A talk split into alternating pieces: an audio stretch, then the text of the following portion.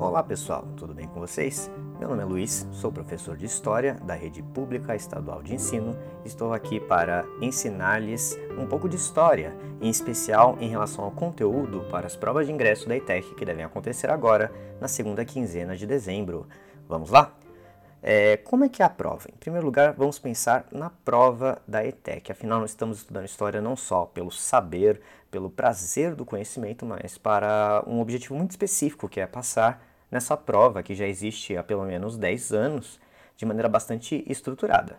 Você já leu o manual do candidato, eu espero, né, porque é a primeira coisa que você deve fazer, pra, até para saber como se inscrever na prova, é, ainda que esteja mal diagramado, aquela coisa feia, aquela capa absolutamente obscena, né? É, você deve ter visto que a prova ela tem um currículo básico do ensino fundamental 2. E se você até clica no conteúdo programático lá no site, ele vai te remeter para a página do currículo oficial do Estado de São Paulo, do, da rede pública de ensino. É como se ele estivesse te dizendo: olha, se você estudou na rede pública de ensino, na rede estadual em especial, você tem o que é necessário para passar nessa prova. Então, segundo o site, você vai encontrar conteúdos do ensino fundamental 2 na prova. Isso é verdade? Hum, mais ou menos. É, tem um pequeno problema em relação à prova da ETEC, é que ela se propõe, pelo menos no conteúdo programático, de maneira programática, em conteúdos divididos por disciplinas, e quando você vai ver a prova, as matérias estão todas misturadas. São questões interdisciplinares, são questões que envolvem bastante interpretação de texto, são conteúdos cotidianos, menos temáticos, assim, menos de estudar uma matéria e decorar, e mais de interpretar a realidade e tentar encaixar o que você aprendeu na sala de aula ali, numa situação prática. Então, ela é uma prova que engana um pouco. Ela facilita, mas engana um pouco. Por que engana? Porque, como eu disse, ela te leva a crer que se você estudar direitinho o que você viu na escola, você consegue passar, mas ela facilita porque o conteúdo é tratado de uma maneira muito mais natural. Se você lê as questões e tentar lembrar da sua experiência no ensino fundamental, você deve conseguir fazer a prova sem decorar muito o conteúdo, o que é bastante válido, mas é, é um pouco. Eu não sei, eu ainda tenho minhas dúvidas em relação à prova. É, e tendo dúvida, eu vou para a análise mais profunda das edições anteriores. E foi o que eu fiz e o que você deveria fazer. É, pega um tempo aí, quando você tiver, e, e, fica folheando as edições anteriores. Entra lá no site, clica nos PDFs e veja como as provas são redigidas. São 50 questões e não tem a divisão ali. Ah, história começa aqui, português começa aqui, matemática começa aqui, está tudo misturado.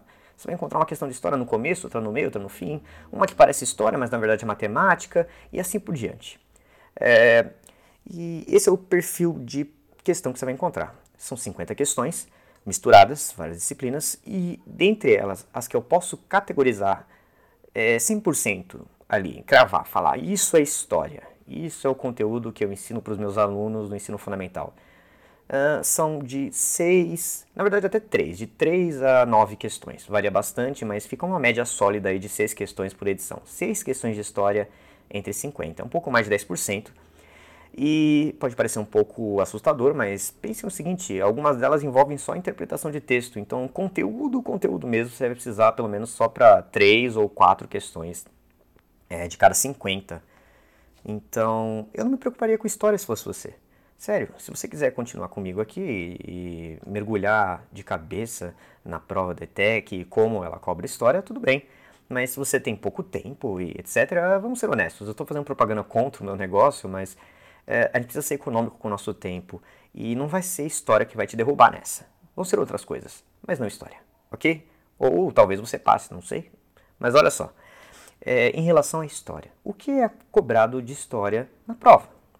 Eu fiz uma tabela no Excel, eu tenho esse lado nerd, quando eu não entendo um assunto eu vou tentar pesquisar a fundo da melhor forma possível, e eu separei as questões de acordo com o conteúdo e qual ano é referente a esse conteúdo. Como assim? Bom, é, se um conteúdo é cobrado no sexto ano, eu ensino é, de maneira contumaz ali no sexto ano, eu coloquei ali com uma cor diferente e assim por diante. Então eu tenho o número de questões que é cobrado em cada ano. É, tentando deixar mais claro. Foram 133 questões de história cobradas nos últimos 10 anos. Ok? 133. De 10 edições. De, de 20 edições, por, é, perdão. O que dá aí, mais ou menos, você deve ter feito a conta de cabeça, 6,5 questões por edição. É mais ou menos isso. É, dessas questões, a maior parte delas são de, do sétimo ano e do nono ano. Então, se você quiser focar em algum período específico aí da sua vida estudantil, o nono ano e o sétimo ano são aqueles que concentram o maior número de questões, ok? Se você fez um sétimo ano legal e um nono ano legal, você tem boa chance de ir, no, de ir bem na prova. E olha só, no sexto ano foram cobradas 24 questões. No oitavo, 22 questões. Agora no sétimo e no nono, 45 e 42, respectivamente. Ou seja, tem o dobro de chance de cair questão do sétimo e do nono ano na prova. O dobro. Então, é, esses são os anos fortes. Novamente, naqueles que estão pensando em economizar tempo, são esses os anos que caem mais conteúdos e nesses anos que eu me focaria se fosse você, ok? Mas vamos tentar entrar em mais detalhes. Quais conteúdos dentro desses anos que caem mais? Primeiro do sexto ano, ok? No sexto ano, são três conteúdos que eu gostaria que você prestasse atenção. Oriente Próximo, que fala sobre Mesopotâmia e Egito Antigo, pré-história dos homens das cavernas mesmo, que a gente pode dividir bem grosseiramente em Neolítico e Paleolítico, né? a pedra lascada, a pedra polida, é, a questão da, da invenção da agricultura, e depois Grécia Antiga, ou Roma Antiga. Presta atenção que eu digo ou, eles costumam cobrar uma coisa ou outra, e aí você faz a sua aposta do que você acha que vai cair. Eu acho que vai cair Roma, mas nunca se sabe, não cai Grécia desde 2015. Mas é, tanto nesse vestibulinho quanto no vestibular de verdade, eles costumam alternar entre essas duas civilizações ocidentais aqui. Então deve cair Oriente Próximo, pré-história, é, Grécia Antiga ou Roma Antiga, ok? Esse é o conteúdo do sexto ano. Mas como eu disse, cai pouco, mas uma coisinha ou outra deve cair, ok? Vamos para o próximo, é, próximo divisor aqui de conteúdos. No sétimo ano, nós temos sobretudo questões do sistema colonial, de como era organizada a colonização aqui no Brasil e na América Espanhola também. São questões então que abrangem o mundo colonial, é o maior número de questões de longe, são 12 questões cobradas sobre essa temática, além de 11 questões cobradas sobre, em específico, o escravismo, a escravatura, o tráfico negreiro, ok? E juntando os dois, então, nós temos 23 questões cobradas nos últimos, é, nas últimas 20 edições das provas é, sobre esses dois temas. Então, é quase certo que vai cair um deles. Ou o sistema colonial como um todo, como era organizada a colonização, ou o aspecto específico da escravatura, como eram trazidos os escravos, de onde eles vinham, uh, debates é, filosóficos sobre a questão da contradição, da manutenção da escravatura em regimes liberais, onde se defende o direito de uns à custa dos outros. Né? Então tem todo esse dilema ético, o quão é errado a escravidão, até porque está muito ligado à nossa história. Então não faço nenhum juízo de valor, e se fizesse, eu diria, aqui me traindo, que bem feito, bem legal, gostei. É, eu acho que é uma questão importante para ser estudada. Para além disso, é, você deve se focar em questões de feudalismo e renascimento, Idade Média e Renascimento.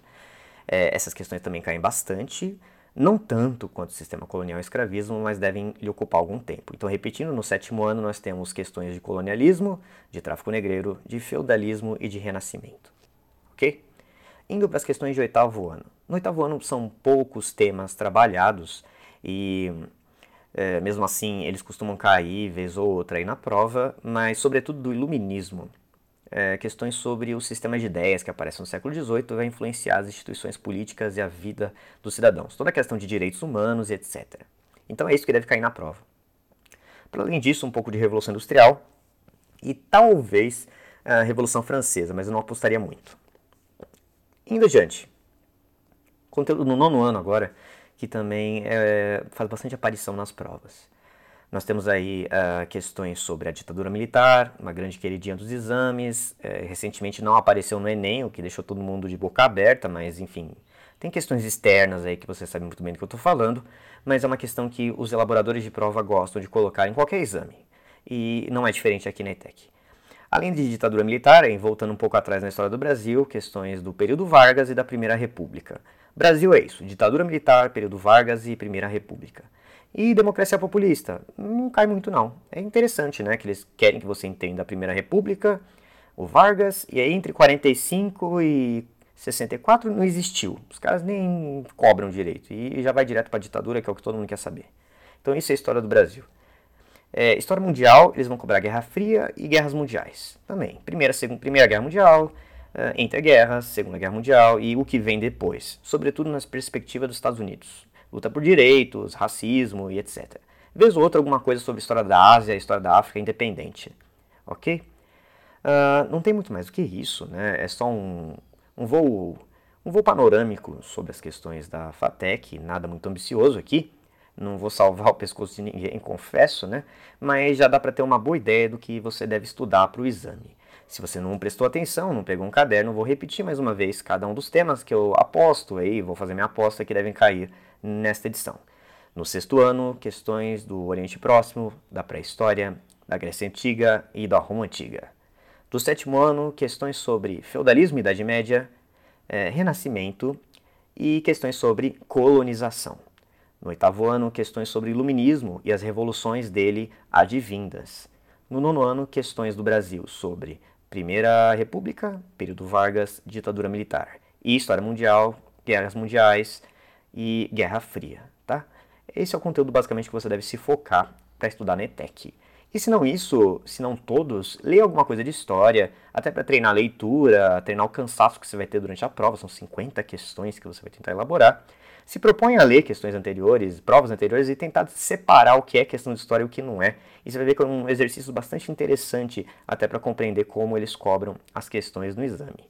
De resto, é, desejo boa sorte a todos que forem fazer o exame e se este podcast, se é que eu posso chamar assim, chegar a 100 visualizações, eu compartilho alguns materiais é, de alguma forma, em algum site, em algum lugar, ok?